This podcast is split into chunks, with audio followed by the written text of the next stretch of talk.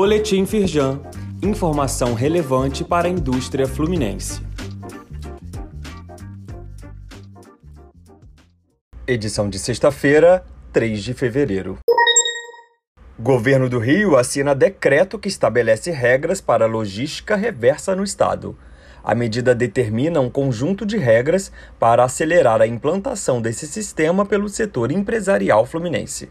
Carlos Fernando Gross, primeiro vice-presidente da Firjan-Cirge, esteve presente no evento realizado no Palácio Guanabara e destacou que, além da melhoria da qualidade ambiental, uma melhor gestão de resíduos traz benefícios sociais e econômicos.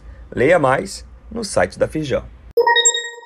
Comissão da Firjan em Macaé se reúne com o prefeito para levar pleitos empresariais a Brasília. Entre as pautas prioritárias estão uma maior celeridade no processo de relicitação da BR-101 e a inclusão de um trecho da futura estrada ferroviária 118 até Macaé. Outra proposta que será levada ao governo federal é sobre a manutenção dos voos da cidade para Rio e São Paulo durante as obras do aeroporto. Leia mais no site da Firjão.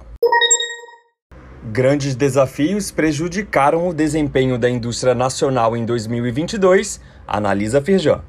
A federação considera que o recuo em 0,7% evidencia uma série de desafios impostos ao setor ao longo do ano passado. Entre os principais está a falta ou o alto custo de matérias-primas. A Firjan ressalta mais uma vez a necessidade de esforço para aprovação de reformas estruturantes. Leia mais no site da Firjan e no link disponível aqui neste boletim, você confere uma matéria da Folha de São Paulo sobre a questão, que inclui um posicionamento da Firjan. Saiba mais sobre essas e outras ações em nosso site www.firjan.com.br e acompanhe o perfil da Firjan nas redes sociais.